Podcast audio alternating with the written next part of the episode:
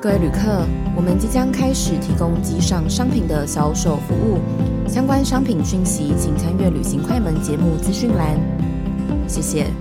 财神来，新年到，想给亲友客户一个专属的新春祝贺吗？三十五号摄影棚和隐居室联名推出新年电子贺卡拍摄方案，让你新春拜年就跟别人与众不同，将你满满的心意存进客户的手机里。客户过年记得你，年后业绩涨不停，赶快预约拍摄的时间，制作一张专属于你独一无二的新年贺卡吧。相关链接请见资讯栏。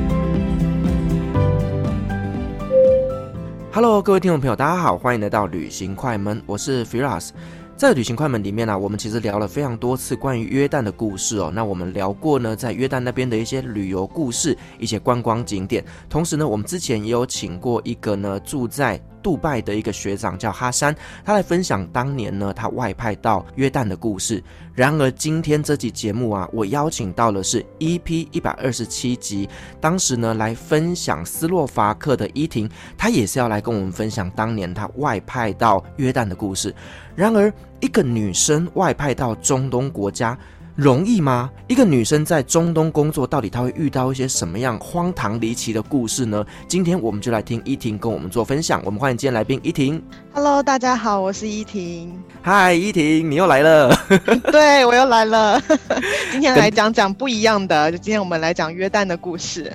其实依婷是一个很酷的女生，因为呢，她的所有的职涯都是在国外。约旦这个应该是她大学毕业之后的第一份工作，而之后呢，她又陆陆续续去了越南，又去了斯洛伐克，而现在到了上海，对不对？对，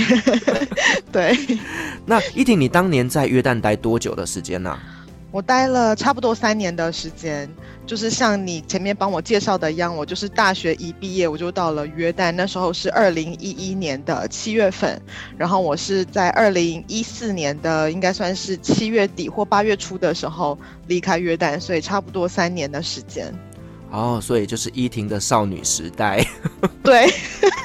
对，那时候还很年轻，因为才大学毕业嘛，真的是大学毕业，因为通常我们拿毕业证书是就是七七月一号，通常就是。毕业毕业证书可以开始去学校领了，然后我记得我是一一拿到毕业证书的后两天，我就已经飞去约旦了。是，那我们先来聊聊吼，就是呢，女生念阿拉伯语，她到底好不好找工作啊？我觉得要看你想要找什么样的工作，因为如果说你是念阿拉伯语，然后你想要在台湾找一个坐办公室的白领的工作，然后你要想要在这个白领工作里面又运用到阿拉伯语的话，其实这个机会说实话是非常少的。然后像我当时找的这个工作，它是要外派，那外派的话就是台湾的公司，它在阿拉伯国家，它有设一个分公司或者是一个工厂。那像是用这种外派的机会去的话，还有一点，但是一般可能呃找外派的会比较倾向于找男生会比较多，就像呃像中鼎工程公司，他们找外派去沙乌地阿拉伯的，一般都是只要男生的，女生的话要外派机会有，但是会比较少一点。对，所以其实还是要看国家啦，像是说，因为中鼎工程他们主要还是外派，像是在卡达啦、沙乌地阿拉伯啦，那这些国家其实还是以男生为主，毕竟它是一个工程相关的产业嘛。那我很好奇，就是说，那你当年呢、啊，是为什么会有机会得到一个外派的工作呢？我当时其实也没有特别去找这个外派的工作。我记得我就是在大四的时候，因为那个时候其实课已经很少了嘛，然后就开始在呃其他的公司就是做一些实习啊，或者是打工。然后同时在毕业的前两三个月吧，我就开始为就是后面的就业做准备。那我就是把我的一些大学里面的一些经历，还有在大三的时候去科威特留学。过一年，这些经历呢，我就把它就是放到，呃，台湾那个是人力银行一是叫一零一吗？人力银行 一零四哦，一零四，对不起，一零四一零四人力银行，我就是把我的这些就是学经历放上去，然后就陆陆续续有，应该是有两三家公司，他们是要找就是外派的。外派，特别是外派到中东国家的公司，他们就主动联络我，因为当时我也不晓得有哪些公司是会有这些机会的，我就是想说，先把自己的一个就是一个 profile 准备好，放在人力银行的网站上面就放着。后来就是在毕业前，就我当时去的那家公司，他就主动的联络我，然后。呃，我就觉得，哎，可以外派约旦好像也蛮酷的，因为之前在呃科威特待过一年嘛，然后在科威特待的那一年呢，也有就是去，就是比方说埃及去旅游，然后我觉得就是中东国家这个环境，我个人还是觉得可以接受，然后待习惯了之后也蛮喜欢的，我就觉得如果。我的大学毕业后的第一份工作可以继续运用，就是我学的这个阿拉伯语的话，然后到一个全阿拉伯语的环境去工作，我觉得是 OK 的。所以我当时也没有想太多，他们给了我这个机会，我就立刻就答应了。然后他们也就是很急，就要我一毕业就过去。然后我当时也就是觉得，哦，那没关系啊，反正有机会就去。所以一毕业我就飞到了约旦。是，那这家公司它是从事什么样的产业呢？呃，它其实是纺织业，那它是呃，其实，在台湾，它是主要是做纺织业的，就是源头的部分，就是我们说的原料，然后就是呃布料的部分，然后呢，我们的那个呃这家公司，它主要的客户是美国的一些 outerwear，或者是说一些运动的大牌的客户。那他们会跟我这家公司买布料，然后有了布料之后呢，他希望我们也一条龙的帮他顺便把衣服也做好。那这些衣服做好之后呢，是要就出口到美国。所以呃，当时为什么会选择就是盖一个工厂在约旦，就是因为约旦和美国之间是有一个就是关于这类纺织加工品的一个 FTA 的一个合约。就是如果我们把原料、各种原料或者辅料，比方说纽扣或者拉链啊，或者是那种呃标签、洗标啊，或者是那个尺寸标啊这些东西，从别的国家进口到约旦，但是在约旦进行加工生产，就是把这些原料在约旦，然后进行一系列的什么裁剪啊、呃车缝啊，然后包装做成衣服的成品之后，从约旦出口，然后进口到美国，那这样子的一个方式。美国的客户在他进口这些衣服到美国的时候，他是可以享有免关税的。这就是为什么当时我那个公司他会在约旦有设一个成衣加工厂，是这个缘故。哦，原来如此哦。那这样子在台湾那边的纺织厂多吗？呃，我记得当年我在那边的时候是有五家，就是这种台商的纺织厂。所以其实这些台商的纺织厂大部分还是想要找阿拉伯语系的学生吗？呃，如果是在工厂里面做一些行政工作的话，那他们会倾向于找阿拉伯语系毕业的学生，因为这个行政工作就是会有需要跟当地政府或者是当地办公室的一些约旦员工打交道的一些机会。所以，因为通常就是派到工厂的管理层年纪会比较大一点，然后可能他们是那种就是有纺织或者是成衣生产背景出来的一些年纪稍微大一点的。叔叔阿姨，那他们可能英文就已经不是很 OK 了，那更不用说阿语，所以他们会需要有就是像我们这样子，就是阿语系毕业的学生，然后到那边去给他们做一些行政辅助的工作，就是可以帮忙他们看一些，就是比方说采购合同，或者是就是嗯，有的时候是跟政府会需要打交道，或者看一些比方进出口的文件，那上面全部都是阿语的，他们会需要有这样子的一个。呃，就是会阿语的一个辅助工作的的一些人，然后来帮他们把关一些，就是工作上的一些细节。是这样听起来，其实念阿拉伯语系未来的工作其实也不少诶。你看，可能以约旦来讲就五家，那 maybe 沙乌地阿拉伯，maybe 其他的中东国家，这样子这些台商他们都需要找外派。那其实念阿语系真的蛮有竞争力的耶。就是呃，前面你刚刚有讲到说沙乌地那边的话，可能他外派的机会比较多，是一些做一些工程，他们应该算是基础建设吧，基础建设工程类的一些辅助工作。然后约旦的话比较多，我知道的就是纺织业，其他产业我印象中是几乎没有的。那其他像叙利亚，应该现在也没有人 会过去，谁敢去啊？对，然后我知道的是像卡达，卡达应该也是有一些，就像类似沙乌地的这种，在那边有一个工程的一个项目，然后可能这个工程会长达三年五年，然后就会需要有一些派驻在那边的一些台湾干部。留在那边帮忙做一些行政辅助类的工作。那我想要了解一下哈，那如果说像外派到约旦呐、啊，他的薪资待遇好吗？我当时因为才刚毕业嘛，然后什么都不知道，然后我觉得，哎、欸，人家给我一个工作机会，就不要要求那么多了。所以他当时一开始就是给我，呃，台湾的台湾这边的薪水就是两万八，那时候刚毕业两万八，然后呢，在到了约旦之后，每个月再额外给我三百块美金的零用钱。当时我觉得真的没有很多哎、欸，因为你现在看会觉得真的没有很多，但是十年前，我当时会觉得哇，我才一毕业，我觉得可以了啦。那时候还有人才两万二，对不对？就是哦，我们那个年代是二十二 K，没错。对，我们那个年代就是还有二十二 K 这个说法。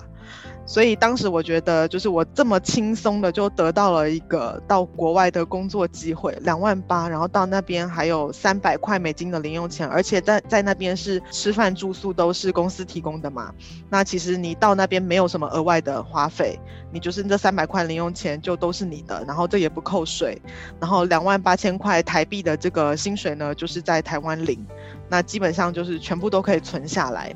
所以我当时觉得，嗯，还不错啊。一般像我们在找这种外派的工作，其实有一个条件也是需要考量到，就是说他一年提供几张来回机票。嗯、对对，当时我公司是给我提供一年四张来回机票，也就是说每三个月可以回台湾一次，一次可以回去呃十天到两个礼拜，就是好了，这还蛮蛮合理的。就这个就是常规操作，也没有特别好，也没有特别不好。就是这个四次这件事情。对，因为其实现在哦，在杜拜那边有开出蛮多的一些职缺是要来找台湾人的，但是呢，这些合约他们都是用 local hire 的方式。那大家如果说有这样的机会要去争取的话，要留意哦，因为 local hire 通常他们一年只有提供你一张机票，也就是说一年十二个月他会提供你一个月的假期，但是这一个月假期他只有给你一张机票，所以呢，这个部分呢，就是到时候如果说大家有在找这种外派的工作，要特别的留意一下。对，就是外派就是有分这种直接从台湾派过去，然后你的大部分薪资，还有你的这个呃健保或者是劳保这些东西还是留在台湾的这种，或者是另一种就是 Firas 说的这种 local hire，它的整个薪资架构和福利的架构都是不一样的，所以这个是需要特别注意的，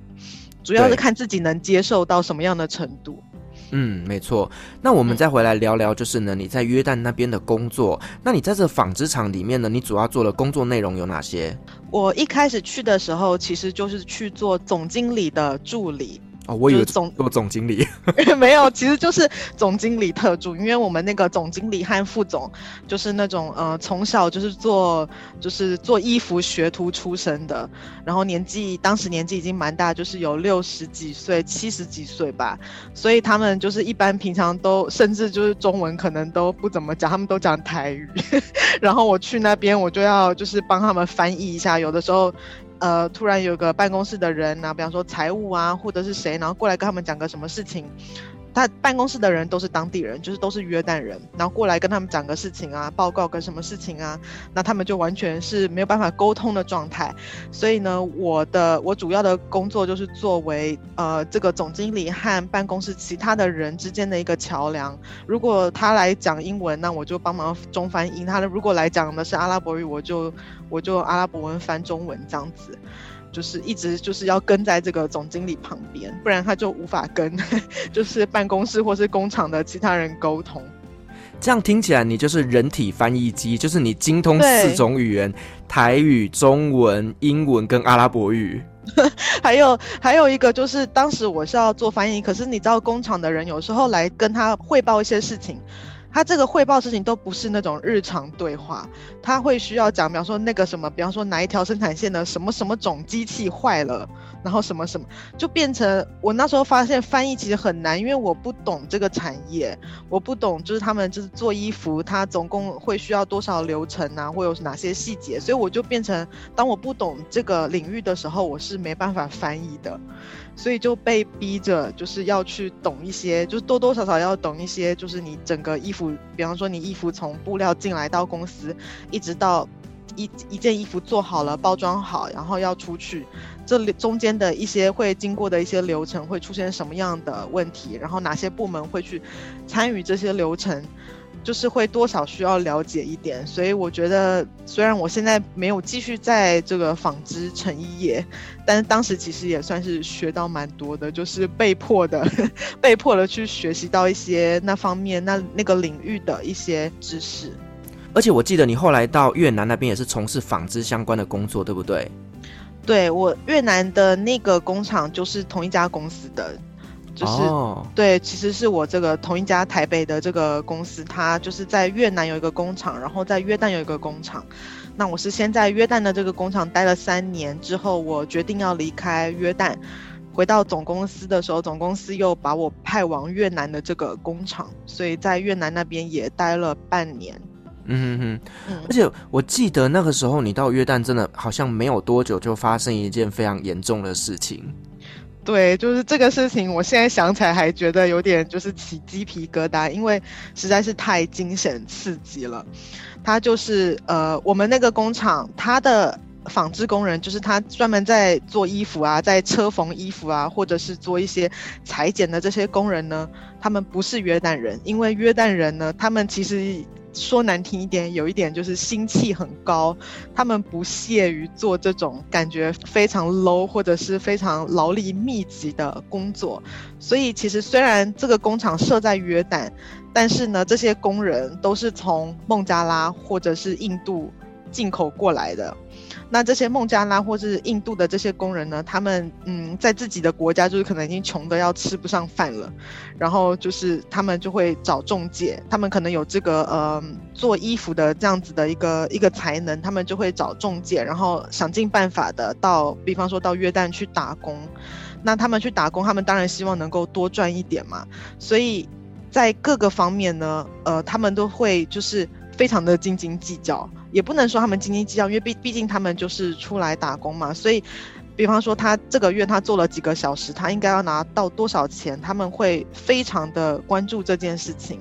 然后呢，呃，也会非常的关注什么时候可以加一点薪水啊，或者是说改善一下他们宿舍的一些福利啊什么的。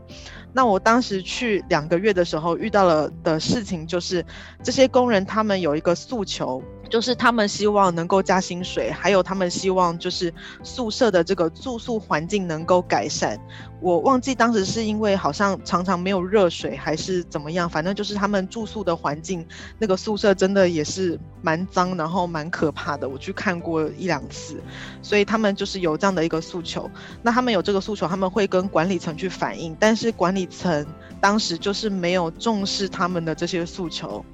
然后导致他们一次又两次，然后三次的去跟管理层反映说他们有哪些东西希望可以公司可以帮他们改善的，他们没有得到他们满意的一个答复，所以就最后就变成罢工。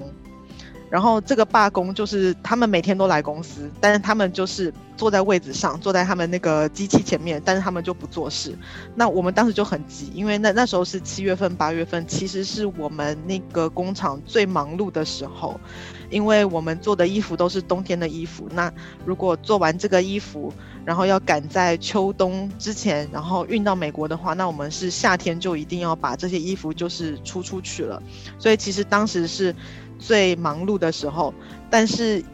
也有一个很关键的一个一个点，就是当时的管理层没有重视这些事情。所以开始罢工之后，就是工人其实还是持续的想要去跟管理层去沟通这些事情，因为大家也想要有一个好的结果。我前面说了，这些工人他们从他们的国家过去约旦，他们其实是找中介。那找中介的时候，可能他们其实已经付出了非常大的一笔中介费，对，然后已经被抽一笔了。对，然后有些人甚至是卖房子，或者是卖卖一些自己家里的土地，然后为了凑那个中介费，所以才有办法出来打工的。那他们当然也不是希望，就说现在罢工，罢工了之后，然后最后大家两败俱伤，什么都没拿到。所以其实他们还是一直想要去跟管理层沟通，然后希望能够得到一个妥善的解决。但当时呢，我们公司的管理层没有注重这件事情，所以在罢工第十天的时候，就演变成暴动，哇！呃，为什么会演变成暴动？就是因为当时约旦的一个劳动法，它是有规定的，罢工你可以罢工，但是你你在这个罢工的期间呢，你还是必须要去做一些合理的沟通。但是你如如果你罢工超过十天，到了第十一天的时候。就是两方，就是不管是管管理层或者是工人这边都没有做出一个妥善的一个结论，然后第十一天这个罢工还是持续的话，这个罢工的性质就不一样了，就变成是非法的了。那只要他变，哦，他们合法只能十天。对，合法只能十天，所以其实应该要在这十天内去做一个沟通，然后把这件事情完美的结束。但是到第十一天以后，它变成非法了以后，公司其实是可以就是不给他们任何赔偿金，就直接把他们都解雇，然后把他们就是送回去他们的国家。所以这些工人他们就慌了，到第十天快要下班的时候，他们就慌了，然后就演变成暴动。他们都没有一个温和一点的、顺畅一点的沟通的方式，就直接演变成暴动了。所以当时这个暴动，呃，很夸张。我们的工厂有将近一千个工人，然后他们就把所有那个工厂的出入口堵死。我不知道他们是怎么堵死的，反正他们就是堵死了，而且他们还就是这些工人其实还蛮好的，因为他们知道 就是到底是谁就是不给他们就是他们要的这个诉求，所以其实他们在我记得是四点半是下班时间嘛，四点半然后会有一个下班上下班通常会打铃，在打铃之前。他们就叫我赶快出去，我当时还不懂他们干嘛一直叫我赶快出去，但是就是一些工人，他们知道我的，他们知道我名字的，就叫我赶快出去，赶快出去。哦，我出去了以后呢，我就听到打铃声，然后我那时候其实人已经站在工厂的外面了，但是我是听到那个工厂里面有各种那种叫嚣的声音，然后尖尖叫的声音。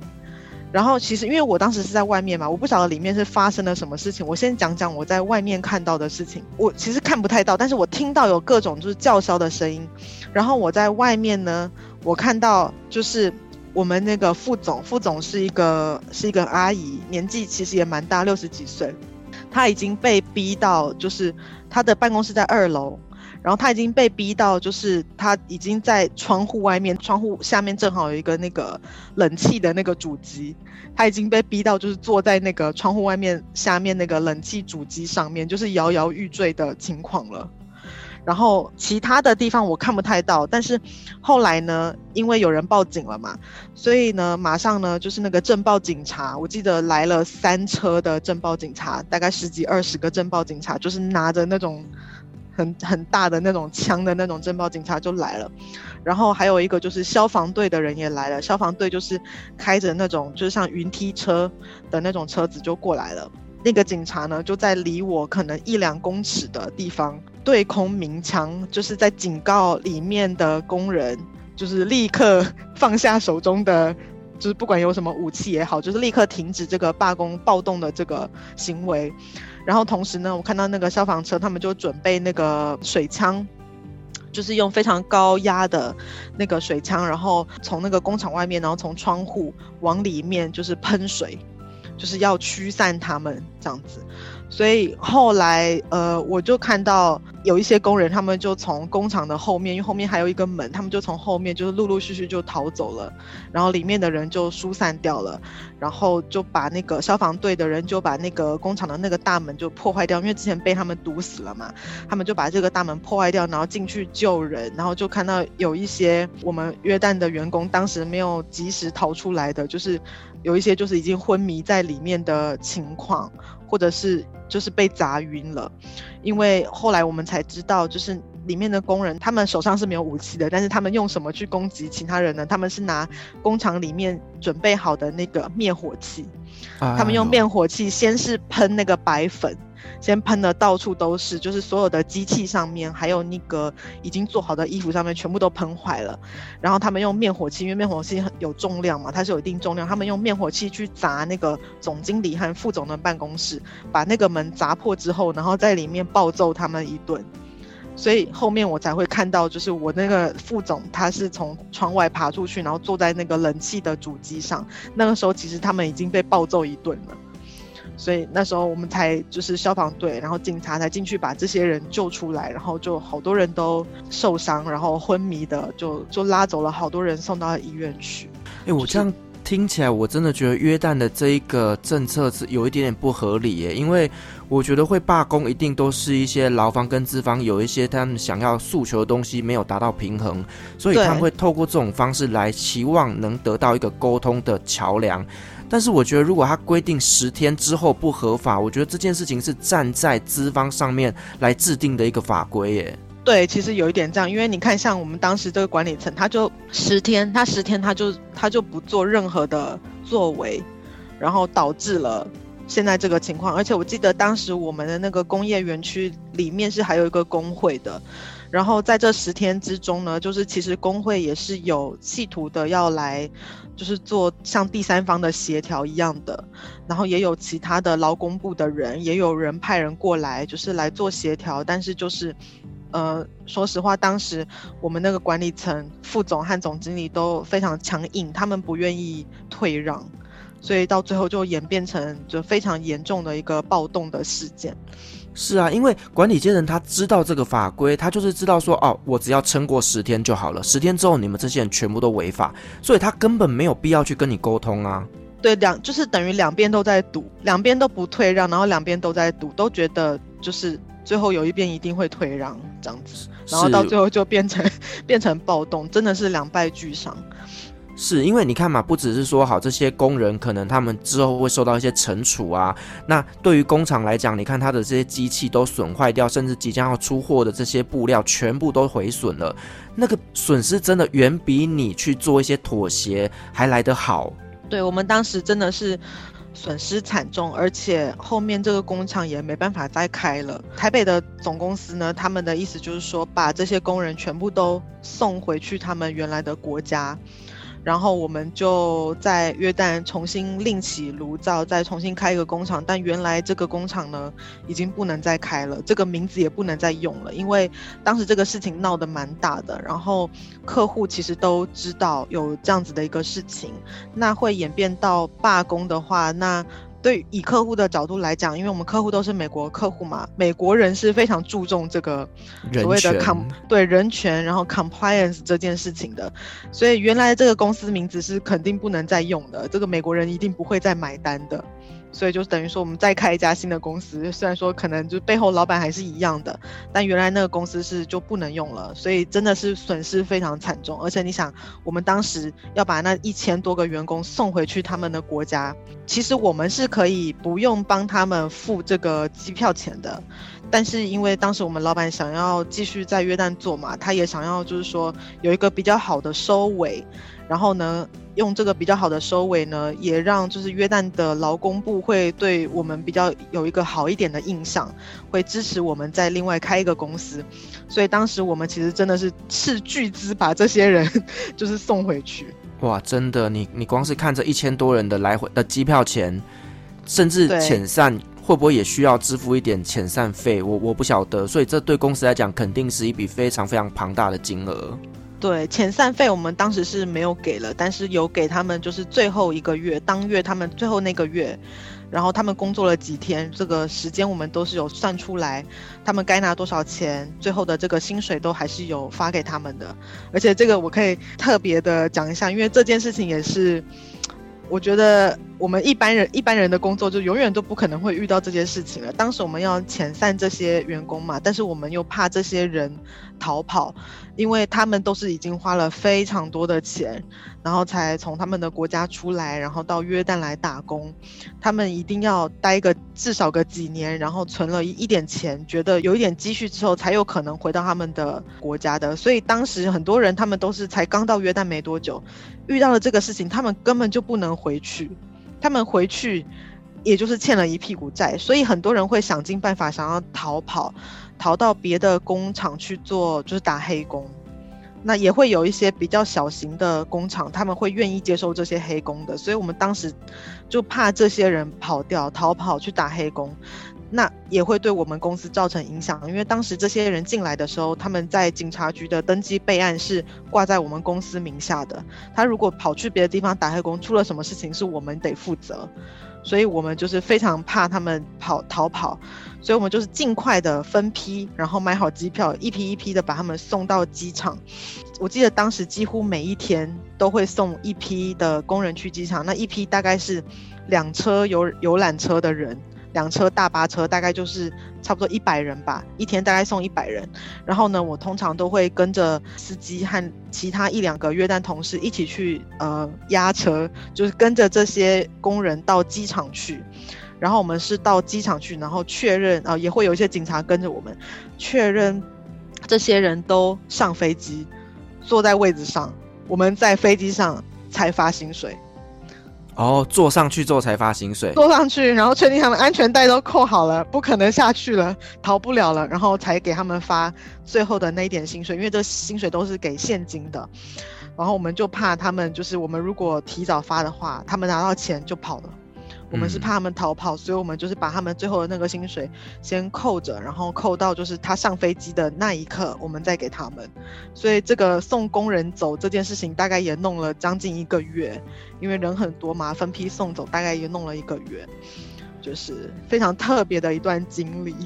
其实我觉得这些工人他们真的很可怜，因为以前我在沙乌地工作的时候，其实我下面所有的员工也都是像呃印度啦，或者是巴基斯坦、孟加拉这些呃算是从外地来这边工作的这些工人哦。嗯、那其实他们真的很辛苦，就像你说的，他们可能在当地是去变卖家产，然后就只是为了能够有机会出外工作，因为对他们来讲，在自己的国家里面赚的钱真的非常非常少，不足以他们养家活口。所以他们真的到了异地里面去打拼，可是呢，如果又遇到这种事情，我跟你讲，真的是非常非常的可怜。我曾经遇过，就是呢，我们在沙地的工地啊，他已经接近完工之后，我们就会开始去把这些人 terminate 掉。那我曾经有一个司机，他就哭着来敲我的房门，求我不要把他呃解雇。因为他就说他有爸爸妈妈两个小孩要养，他如果没有继续工作的话，这些人他们下一顿饭可能都不知道在哪里。所以我我非常能够体会这些工人他们的感受，因为他们真的是很辛苦。可是偏偏又遇到这样子的情况下，我觉得有时候我们站在资方上面，我们还是很为难呐。我说实话，因为我们站在公司的立场上，我们其实还是要捍卫公司的一些呃政策，可是我们又。夹在中间，我相信你当时应该也很为难。对，尤其是我当时他们就是有有派一些人来协调的时候，然后我负责在中间翻译。我有时候翻译都觉得我翻译不下去了，就是就是真的是很为难的一个情况。然后你刚刚说，就是其实他们并不愿意，并不愿意就这么回到自己的国家，这个真的是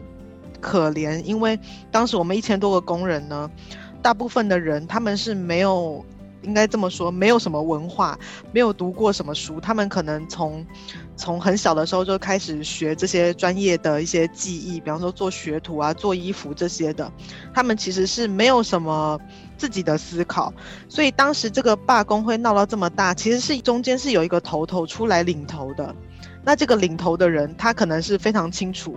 呃，他可以怎么样去利用工会，他怎么样去利用这个。劳动法的这个，我们我们可以说它算是一个漏洞吧。他去利用这个，然后他去煽动这些工人的情绪，然后让这些工人呢就全部都 follow 他，都都是觉得说他们要团结，然后一起来对抗管理层，一起来对抗公司这样子。但其实真的到第十天的时候，大家慌了，因为他们发现他们可能真的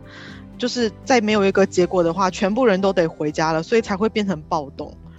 唉，真的是很辛苦，对，很可怜。我我想问一下，就是当时发生这么严重的事情，那你为什么没有选择回台湾，而是继续在那边待着？嗯，我当时因为我才刚去两个月就遇到这件事情嘛，就等于说都还没满试用期呢，都 三个月都还不到，对，都三个月都还不到，然后。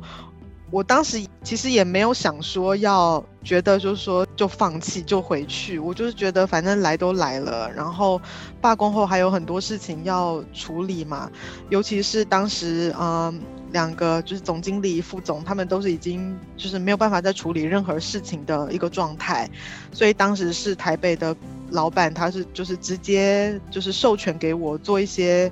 呃，做一些事情，然后我就觉得，哦，我手上有这么多事情，然后我如果直接就这么跑掉了，感觉也不太好，所以我就是也没想很多，就反正就留下来了，就变成代理总经理了，也不算，就是没有那个抬头，但其实就等于，因为只剩下我了嘛，后来后来所有的台湾人都回台湾了，然后最后就是只剩下我一个人在那边。然后就是去，等于说是去收 收烂尾，收那个工厂的那个烂尾的工作。可是你那时候才二十一、二十二岁，你不是不会觉得害怕吗？不会，其实我当时不会害怕，但我现在想起来觉得很可怕。当时其实没有想那么多，当时不觉得可怕。好，那个就是初生之犊不畏虎。对，还没有被社会毒打过，那个时候 就当时觉得哦，反正就发生了，嗯。再招应该就这样吧，就是也没有想那么多，就觉得反正就把后面的事情看公司呃决定怎么样，我就去做就对了，就没有自己去想很多。呃，那你为公司而选择留下来，公司有重新调整你的待遇吗？有啊，就当时我的那个老板，就是台北的老董事长，其实他对我还蛮好的，他也知道就是说只剩下我一个人在那边有多么不容易，呃，然后。已经是没有任何的一个团队可以去呃帮忙我，或者是协助我，等于是我真的要自己一个人去面对各种奇奇怪怪的事情。然后那些办公室里面的约旦人，因为罢工之后也几乎都遣散掉，我们只留下可能就一个司机，呃，反正只留下一两个人吧。然后就我就带着这一两个人，然后就就跟着我去处理那些事情。那台北的董事长其实也都他也都看在眼里，所以。在罢工结束后，我应该是第三个月还是第四个月吧？就是我到约旦的第三个月或第四个月，他就直接给我加薪水了，就一次就加了，好像加了一万台币，也也不多啊，也不多，对。但是我会觉得哇，从两万八一下变三万八，哎，就是觉得，就是老板其实要加的时候还蛮大方的。就是不是那种只加三百的那种，我觉得加一万其实还可以，因为我知道的是台北的，就是办做办公室的同事，他们可能每年就是这个加薪就是加几百块台币那种，不如不加的那种，我就觉得一次加一万好像还不错，然后我就留下来了。是，那你后来留在那边做收尾嘛？那你在、嗯、呃收拾这个残局的过程当中，那你做了什么事情？呃，这个收拾残局真的还蛮多，真的狗屁倒灶的事情。当时我们在罢工的那个时候，其实公司是有一个官司在在案的。那么这个官司它就是一直悬而未决，已经打了可能一两年，然后都没有一个结果。那等到我们公司罢工了之后呢，就是感觉所有的人本来可能跟我们有合作关系的一些供应商或者是厂商。呃，全部都跑来这要钱啊，怕我们就倒啦，然后，呃，跟他们就没办法给他们结款项啊，什么之类的，就各种来要钱。然后原来的这个官司案呢，也是就是不知道为什么突然又重新开始审理了。本来就是已经放在那边，然后 N 久都没有都没有一个结论，然后大家也就是心态就觉得就就放着吧。然后就就突然又开始重新审理了，然后呢，一下子就变成好像对我们公司是非常不利的。本来可能也不是说我们真的有问题什么的，但突然就变成所有的东西都变得对我们非常不利。那这个官司案呢，就又因为这个案子，然后我就得去呃找律师，然后想办法的跟律师把这个案子的这个前因后果啊，从头就是都在就是全部都在把它。搞清楚，因为这个案子是在我到约旦以前好几年前就有的，然后我根本就前面的历史什么都搞不清楚，所以这是一个就是跟律师，然后有时候跟律师一起去上法庭啊，然后 这个法庭也是很莫名其妙，就是你进去完全不知道你该去哪里，要走去哪，反正我都是跟着律师走，然后律师感觉就是一直不停的碰到一个人，他就坐下来，然后喝杯茶，然后打个招呼，然后律师就转头跟我说，嗯，好了，搞定了。我都不晓得他他们到底中间是怎么搞定的，就是好像喝喝茶，好像这个关系还不错，然后讲几句话就搞定了，就是没有一个我想象中的那种电影里面或者是电视里面看到那种开庭的情节，然后莫名其妙就哎这个过了这一审了，嗯，我们现在赢了什么，然后我都不知道怎么赢的，这是一个就是有各种就是官司的呃那个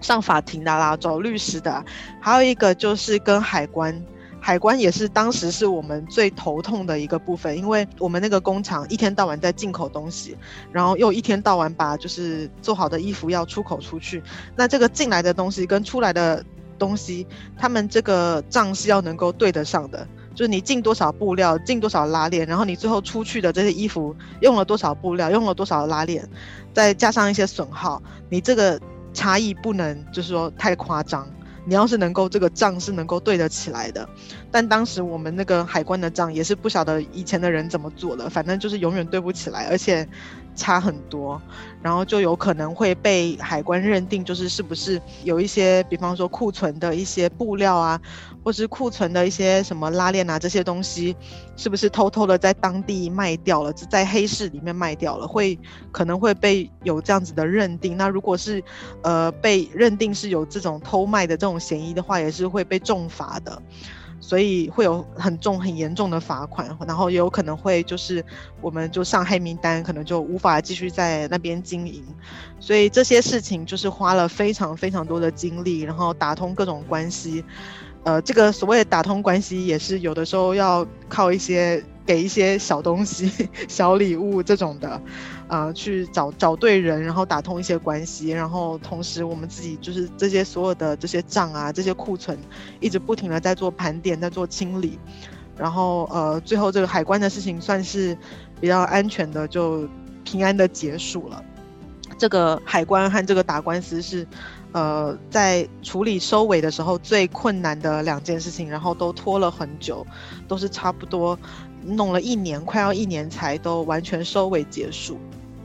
哇，这样听起来真是公司就是大了好大一坨屎给你去擦哎。对啊，但是就是其实当时说轻松也蛮轻松的，因为我们工厂不是已经就是毁了嘛，然后你也没有一个办公室。我每天呢出门，就是今天我可能我要去法院，或者是我要去律师那边。我要出门的时候，司机就来接我，然后就送我去法院，送我去律律师那边，或者是我今天要去，呃，找海关那边什么事情，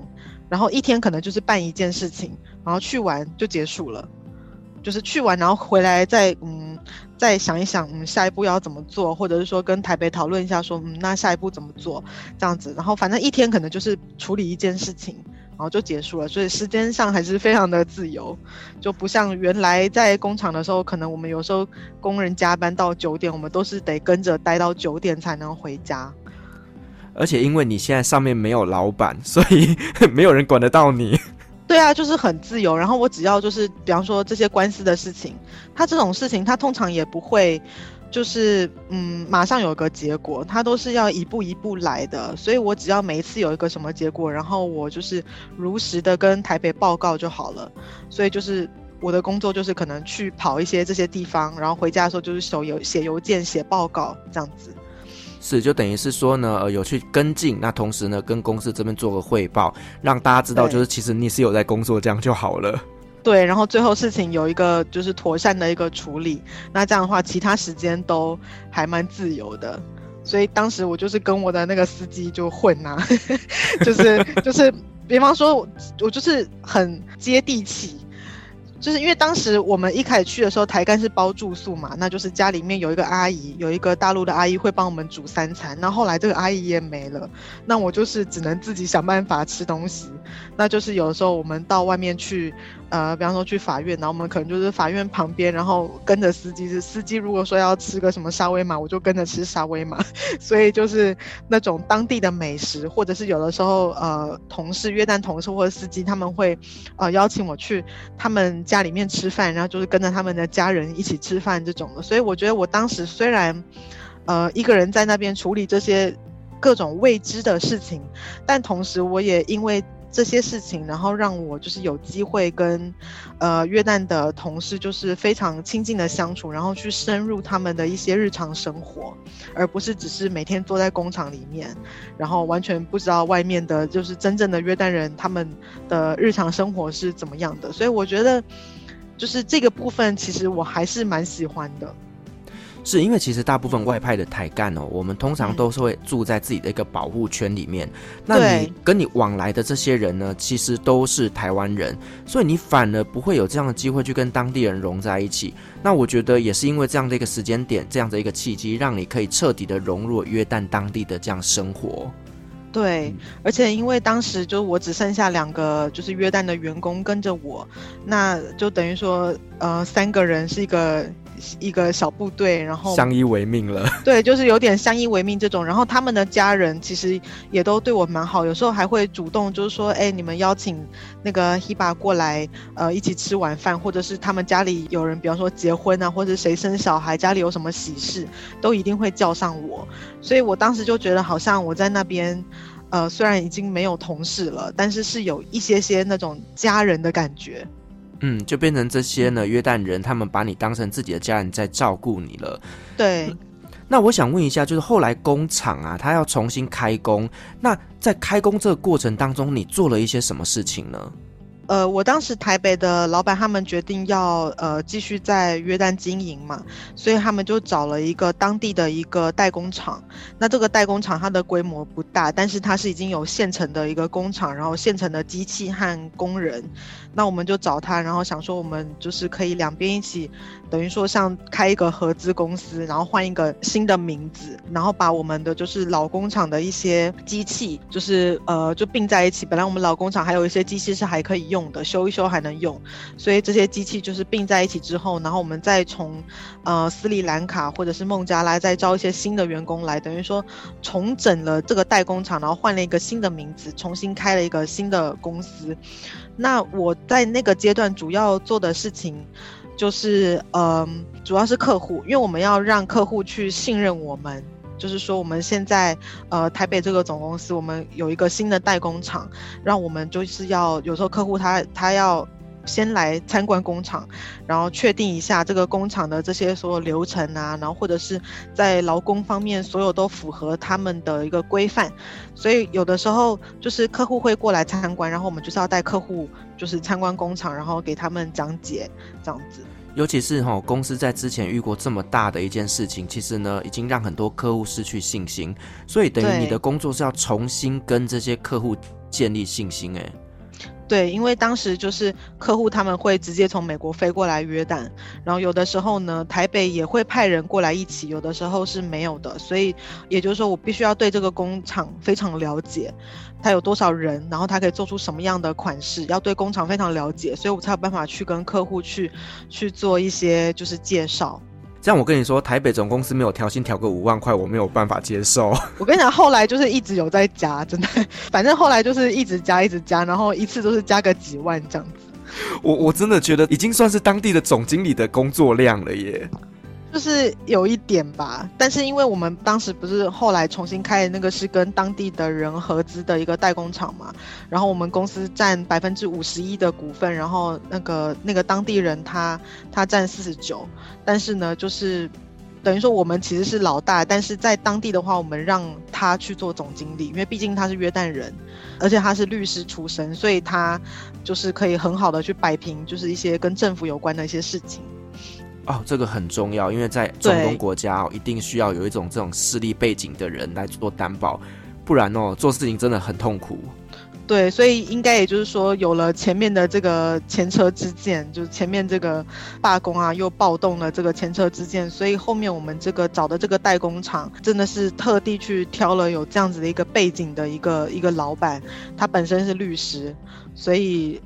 政府这一块我们就都不用担心了，我们只要担心有没有订单，能不能够把订单做好，然后呃按时间的把这些订单出出去就可以了。那你们工厂从一开始的罢工啊，到后来有一个新的代工厂，后来整个的步上轨道之后，这个前前后后花大概多久的时间呢、嗯，就是我收尾大概收了一年的时间，但是在这个一年的后半，我们已经开始在物色这个新的工厂，然后就已经开始在跟当地的这个老板在跟他做一些协商，然后做一些谈判，然后最后差不多一年的时候，我们就是确定重新开始。是，那之后公司有再派其他新的台干过去协助你吗？陆陆续续有派过一两个，但是都待的不久就回去了。那我真的觉得你很强哎，而且你已经强到让公司就觉得你一个人可以一肩扛起。但是其实这也是很不好的，因为当时我们开了这个新的合资工厂的时候呢。呃，我台北的老板可能他们也觉得比较信任我吧，他们是直接把我的名字和这个律师老板的名字就是并列为法人代表，所以不管是什么合约，或者是甚至开支票，工厂开支票，这个支票或合约上面都要有我们两个人的签名，也就是说，当时每一张支票上都有我的签名，这个支票才是才是有效的。其实这个是有点危险的。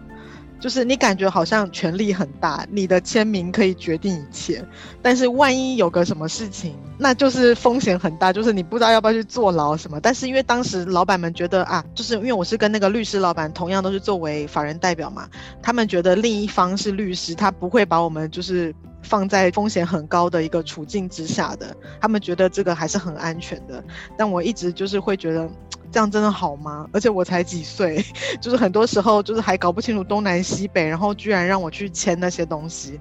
就是还是会心里有点没底的感觉。哇，你看你在二十五岁之前，你真的体验过很多人一辈子都没有办法体验过的事情。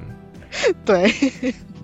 好，那我们再来聊聊，就是你一个女性，然后外派到中东国家，那有没有什么是特别需要注意的事情，可以跟我们做一下分享吗？我觉得特别需要注意的事情还是安全，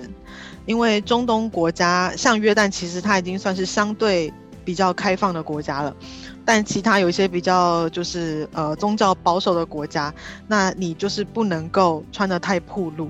约旦的话是还好，它相对是比较开放的，呃，像在约旦的那个安曼的市区，你其实可以看到很多的女孩子，她们其实就是穿的就像。欧美国家的女孩子一样，就是该露的都露，然后也不会包头巾什么的，其实还好。但我当时因为我们这个工厂的这个环境呢，它里面的这些约旦人还是属于比较保守的那一种，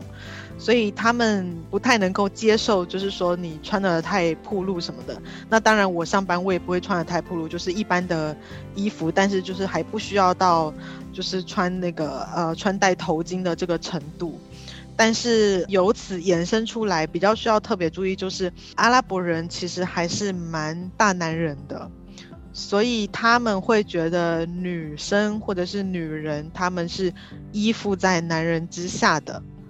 所以他们对女生的这个看法，不可能像我们在台湾，其实男女已经蛮平等的了，在那边是没有的。讲难听一点，有的。阿拉伯男人，他们可能是把自己的太太或老婆是当做一个生育机器的，然后他们在言语上或行为上也不会很尊重女生。其实这个就是我当时为什么会选择离开约旦，就是在我做了三年的时候，当时真的是有一个压倒我的最后一根稻草，然后我就是就是非常愤怒，然后离开约旦，其实就是一个。可以说是职场性骚扰的一个问题，可以聊聊这个故事吗？嗯，可以。就是当时的背景是斋戒月，就是斋戒月的时候呢，嗯，他们就是信仰这个伊斯兰的人，在斋戒月的时候，他们是白天是要禁食的，然后不能喝水嘛，不能吃东西，不能抽烟，然后不能喝咖啡，各种不能。那当时我的这个律师老板呢，就是这个约旦人律师老板，他他是虔诚的教徒。但是呢，他也非常的爱抽烟，他本来一天就要抽个一包两包烟的那一种。那到斋戒月的时候呢，他就是不能抽烟，然后不能喝咖啡，他就是非常暴躁。然后加上当时是夏天，又很热，然后夏天又是我们这个行业的一个高峰期，就是不但是生产很忙碌，然后还要忙着出货。所以当时的这个事情就是有这样的一个背景，在斋戒院，然后大家都非常暴躁的一个情况下。然后我当时因为还有监管着公司的船务，就是还要负责出货。然后如果我们要出货，我们要提前先订那个货柜嘛，要先订货柜，先订卡车。那我记得那一天是我们一天之内要出十个柜子，这其实蛮多的，一天要出十个柜子，等于从早上到傍晚都在装柜子，那就变成我们装柜子要。这一柜装完，马上下一个车子就要开来，然后继续装，中间不要有就是空档，不然的话可能就会变成就拖拖拖到晚上，呢就变成加班。那加班是不是公司还要多付加班费给这些工人？所以当时老板就非常暴躁，他就是很焦虑，怕这个十个柜子然后装不完，然后中间就出了一个状况，就是这个柜子装完了，然后下一个柜子还没有来，然后等了很久都没有来。他就去骂我的助理，当时我是有一个约旦人小助理，他是一个小男生，他就去骂我的助理。他骂这个助理的话呢是非常难听的，就有点类似，就是说你跟黑爸是不是在办公室搞些什么？为什么这些事情都没有处理好？这样他讲的这么难听哦？对，而且他是在办公区，就所有旁边的那个约旦人都听到了。然后大家听到应该都是就是倒吸一口气的那种，因为这个在约旦是非常严重，就是如果你去讲这种话的话，对，这个真的很严重，是非常严重的话。然后他就是这样子去骂我的那个小助理，他是一个男生，然后他骂的很大声，所以大家都听到了。然后这个小男生他当天他就辞职了。他隔天就没有来，然后我不知道这件事情，我是隔天发现他没有来，然后打电话给他，他完全没有接，然后完全找不到他，然后过了好几天他都没有来，然后也找不到他，然后我去问别的就是办公室里面别的约旦人，然后他们才跟我说发生了这样的事情，然后我当下就是非常非常的愤怒。然后我就觉得我不能再继续待在这个公司了，因为那个不是第一次，当然这个是最严重的一次。但是前面呢，因为有很多的呃，就是我跟这个律师老板之间有很多的冲突，我们在就是很多的经营理念上面有很多的冲突，所以其实前面已经有过一些过节。然后到我们最后发生这个事情，他去骂这个小助理这个话的时候。然后我是就完全无法再接受这件事情了，所以我就是立刻就写邮件给我台北的老板，然后跟他说我不能再继续待在这边了。这个事情就是因为 Firas 你是了解中东的人，你就知道这个事情有多严重。对，因为其实大家知道，在中东国家哦，你如果是通奸，其实以他们的严刑峻法来讲，呃，甚至在沙乌地这种非常传统的，可能是要被乱石打死的。所以其实讲人家这样子男女之间的一些问题，其实真的非常非常的严重。对，而且他就真的就是在乱讲，就是他当时是处在一个非常暴躁的一个情况下，他就是见到谁，然后就是乱骂一通。然后他就见到我那个小助理的时候，他就乱骂。然后因为他可能就是没见到我嘛，他没有找到我，所以他就是骂我那个小助理。然后就当时是因为我有自己的一间办公室，然后因为就是船务的东西实在太忙了，所以我那个小助理后来他就是搬了一张桌子在我的办公室里面，就是帮忙我做那些出货的一些文件。所以我的那个办公室里面就是只有我跟他。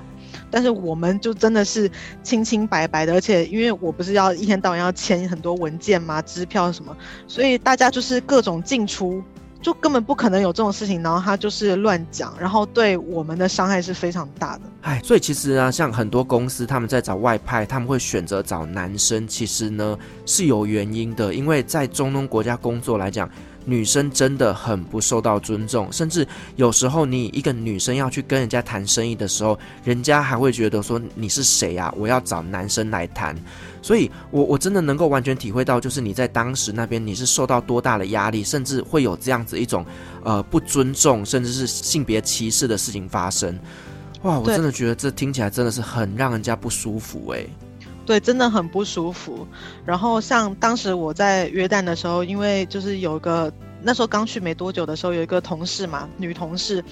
她就是很想看看我如果戴头巾会怎么样，然后我就觉也觉得好玩，所以她帮我戴头巾，我就戴着，然后也觉得很好玩，所以我就是戴着这个头巾去银行。结果我就立刻就遇到有一个男的，然后他就看我戴着头巾，他就觉得我应该是已经入教了才会戴头巾，他就立刻过来跟我求婚呢，我就吓死了。就是你知道他们真的是夸张，对，就真的是很夸张。好了，反正我觉得呢，约旦人也是阿拉伯人嘛，那就是阿拉伯人就是各种荒唐的结合。对，就是我觉得他们可爱的地方也有，但是也很荒唐，真的是很荒唐。之前说我就是跟这个律师老板后面其实已经有过很多过节，就是因为他当时把他整个家族的人都放到公司里面，然后尸位素餐，简单来说就是占着茅坑不拉屎。就是他的每一个，他老婆，然后他老婆的弟弟，然后他各种什么亲戚，都在我们的公司里面是有一个 manager 的 title。然后呢，薪资也都还蛮高的，但是呢，完全不做事。然后我就非常的，因为他有放一个他自己的亲朋好友作为一个什么传务，但是他连电脑都不会。那你说一个连电脑都不会的人，他怎么可能去做就是出货的那些文件？那你一定要有人做啊，那不然你你你没有这些文件，你连海关都过不了。所以变成最后这些事情都是我在做，然后我就非常的累。然后还有他把他老婆的弟弟。放在财务的那个位置，然后他自己这个财务他还会自己偷钱，然后就很多事情就是被我发现了之后，然后我去跟这个律师老板就跟他说有这些情况，希望他可以就是稍微重视一下，然后他就是完全不理我，反正后来有几次我们是吵架。我跟你讲，其实很多中东国家他们真的会这样子做，就是对。把自己的亲信放进来公司，可是什么都不会做，所以累到的都是我们自己。这样其实想一想哦，真的公司把你一个二十几岁的人放在那边，其实真的做不了决定。其实公司应该真的要派一个 manager 过来，才能够把这个局势给掌握住。对，其实就是在我在那边的三年间，陆陆续续有派一些人过来，但是他们都待的时间都很短，可能两三个月。可能就不知道是踩到了什么底线还是怎么样的，然后就被叫回去了。所以我是那三年之间一直就留在那边，然后就没有离开。是到最后那件事情真的是我觉得已经不能再待下去了，所以我就是直接就一封邮件说我要走了。然后我把手上一些事情处理完之后，我就自己买了机票就回台湾了。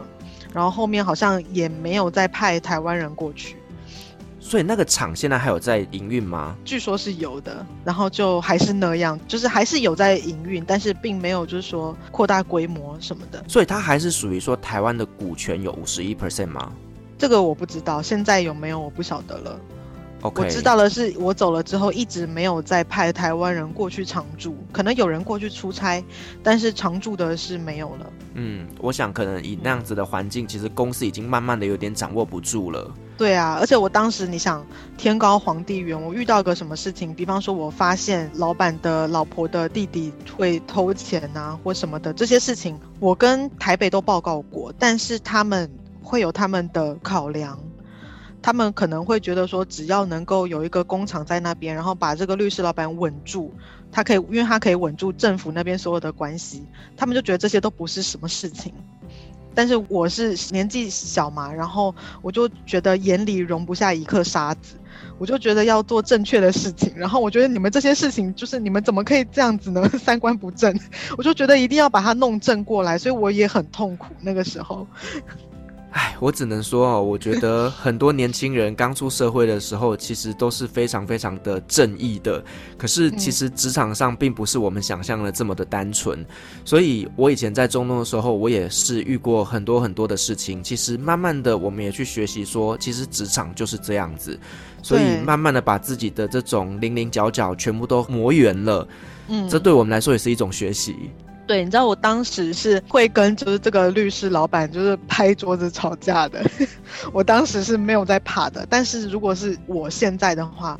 我就是什么事情都是以和为贵，然后温温柔柔的好好的说。但是我当时曾经有这么凶过，就是我觉得哪件事情不对了，我跟你讲一次两次，OK，你不听，我就跟你吵，而且我是直接敢跟他站起来对吵的那一种。